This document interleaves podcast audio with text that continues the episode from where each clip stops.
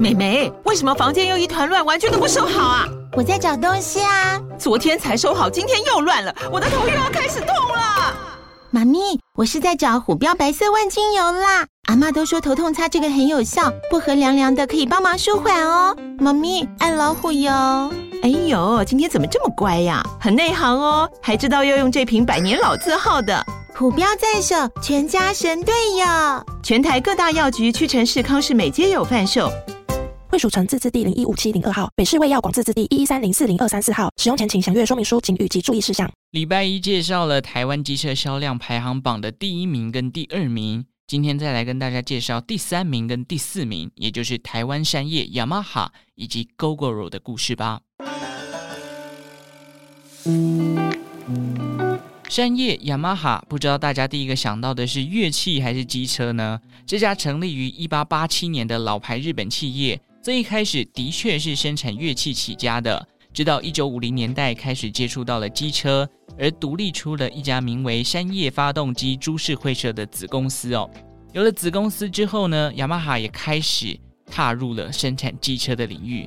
其实这个雅马哈的业务范围真的是蛮广的，像是乐器啊、机车之外，还有 Vocaloid，也就是电子语音合成软体。讲一个比较通俗的，就是初音未来啦哦。那另外还有像是高尔夫球的体育用品，甚至是连半导体都有哦。但是呢，最广为人知的当然还是以乐器跟这个机车为主哦。雅马哈还在海外四十多个国家开设音乐教室，而在摩托车方面呢，也算是日本的代表性品牌之一。至于雅马哈当年是怎么样进到台湾的呢？这跟一家台湾的企业有关，它的前身啊叫做万屋株式会社。目前呢，总部位在台北市延平北路。这家公司叫做工学社。工学社最早可以追溯到一九三零年代，当时他们做的生意啊，类似庆丰行跟光隆行，专门进货一些日用品来贩售。而公司主要的客群哦，都是来自于学校的老师或学生，所以贩售的商品都是以文教用品为主。工学社的创办人呢是谢晋中先生，他出生于一九一一年的台南。两岁的时候就跟着父母搬到了高雄的旗山。当年就读小学的时候啊，他的导师是谁呢？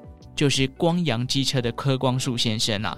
长大之后呢，谢晋中就接手了他老爸的糕饼店，并且将它改名叫做万屋株式会社，开始不做糕饼了，变成贩售一些文具用品或是一些教育相关的道具。可能由于自己是师范学院毕业的关系吧，因此谢晋中啊在教育上也是贡献良多。例如，当时台湾光复之后，谢晋中呢，他就担任了这个当时旗山国小的校长，而且编纂了一本中日文对照的参考书，提供当时的台湾人，因为刚光复嘛，之前都是接触到日文，所以对于讲国语啊、讲中文不是这么的熟练，所以用了这本参考书，让台湾人去学习中文。就连他的公司工学社这个名字呢，其实也隐含了贡献学校。以及贡献社会的这个含义在里面。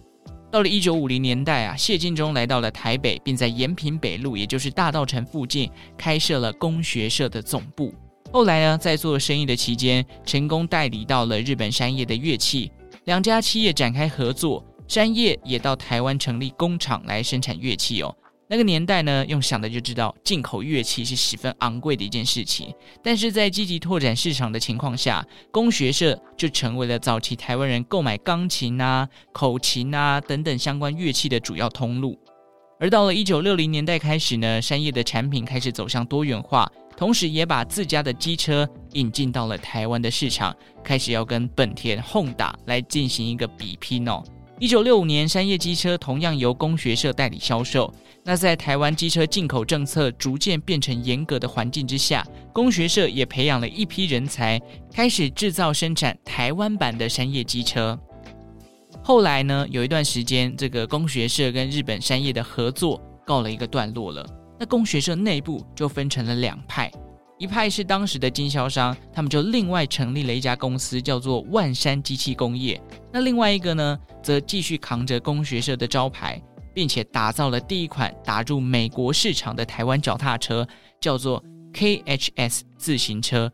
KHS 呢，就是代表工学社的意思。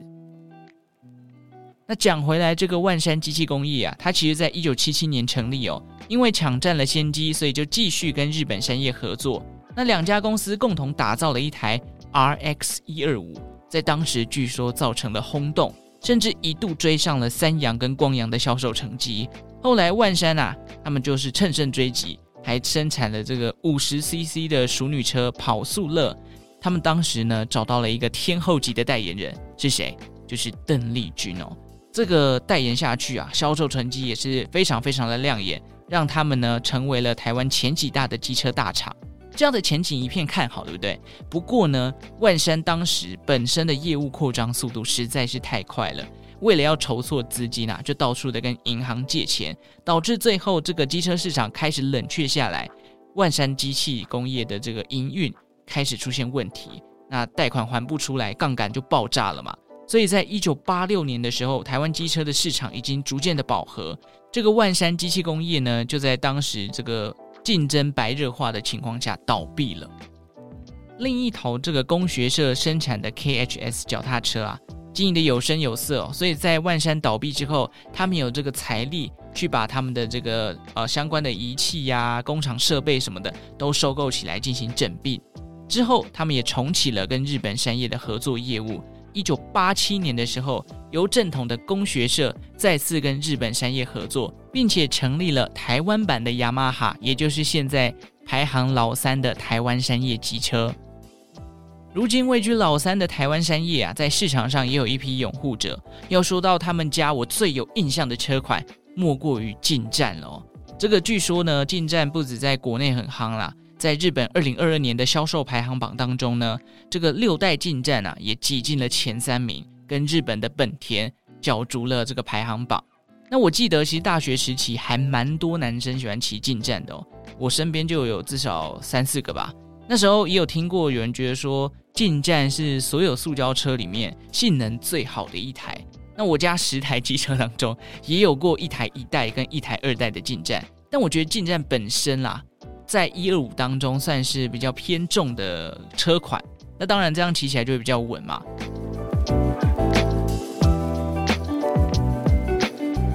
好，再来呢，我们来讲讲这几年如雨后春笋般出现的电动机车，也就是 Gogoro。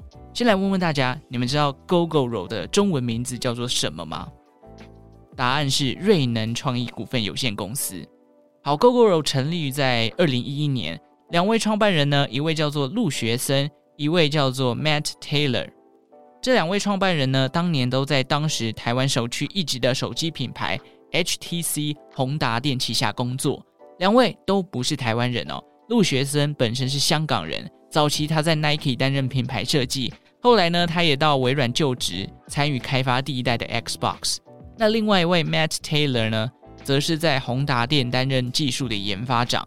同时，他也待过微软哦，所以其实两位早就是在微软的时候就已经是老同事了啦。那 Matt 本身还曾经在呃另外一个算是时代的眼泪吧，Motorola 服务过，一样都是做产品设计相关的工作。那两人呢，在二零一一年的七月离开了宏达电，展开了他们的创业之路。他们锁定的产业是能够取代化石燃料的新能源，他们希望可以借此改变人们对于石油的依赖性。那这样的想法，其实，在二零一一年算是非常非常的前卫嘛。毕竟我们那时候都还在想说啊，绿能是什么东西这样子哦。两人呢也很幸运的从宏达电创办人王选红以及润泰集团的总裁尹衍梁那边取得了五千万美元的创业基金。那这一笔投资曝光之后呢，也让大家开始期待，哎，Gogoro 在未来的表现到底会是什么样子哦？事实上，他后来的表现，哎，还真的不错。后续，Gogoro 也持续的获得资金的挹注啊，他们开始开发产品。在二零一五年的时候，呃，这个消费性电子展的现场哦，他们就亮相了他们的第一台电动车 Gogoro One。这台的时速最高可以达到九十五公里，那在平均时速四十公里左右，续航的里程呢可以达到一百公里。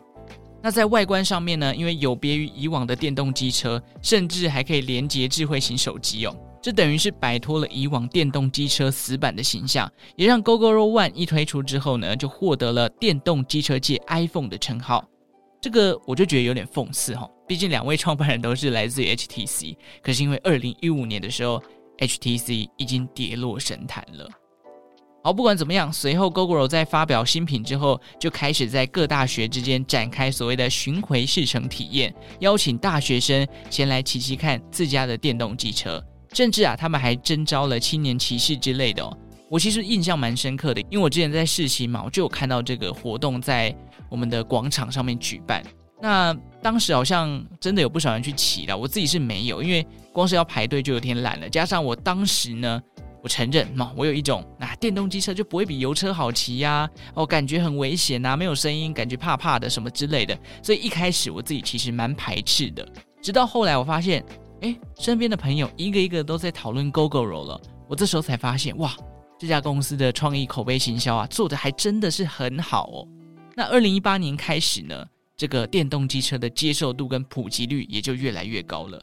他们当时啊，如洪水猛兽般席卷了机车市场。Gogoro 当然在电动机车里面扮演着重要的资优生。一方面，有序环境的想法开始在民众间扩散；另一方面，这个政府也强力的补助电动机车这个产业，这让 Gogoro 在二零一八年的销售成绩比起在二零一七年的时候成长了一倍。同时呢，充电站啊，它在二零一八年的时候也达到了一千座的里程碑。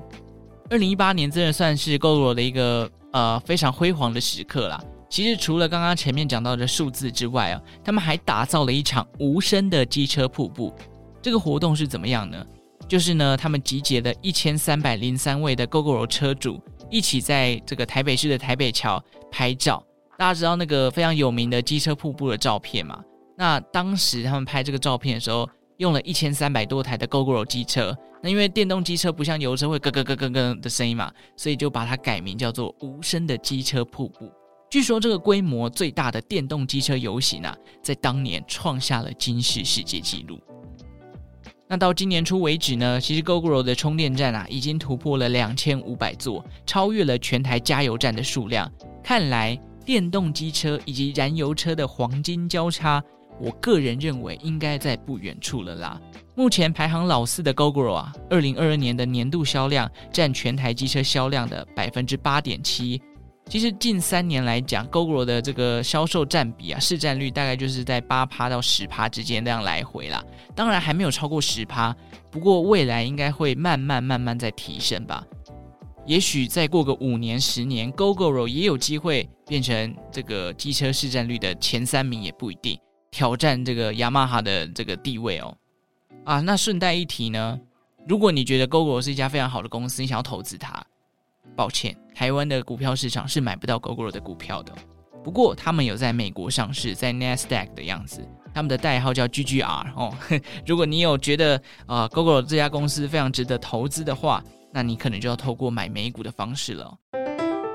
OK，这一集到这边了，五星好评送出来，把节目分享出去。最后感谢正在收听的你，为我创造了一次历史的收听记录。我们就下次再见喽，拜拜。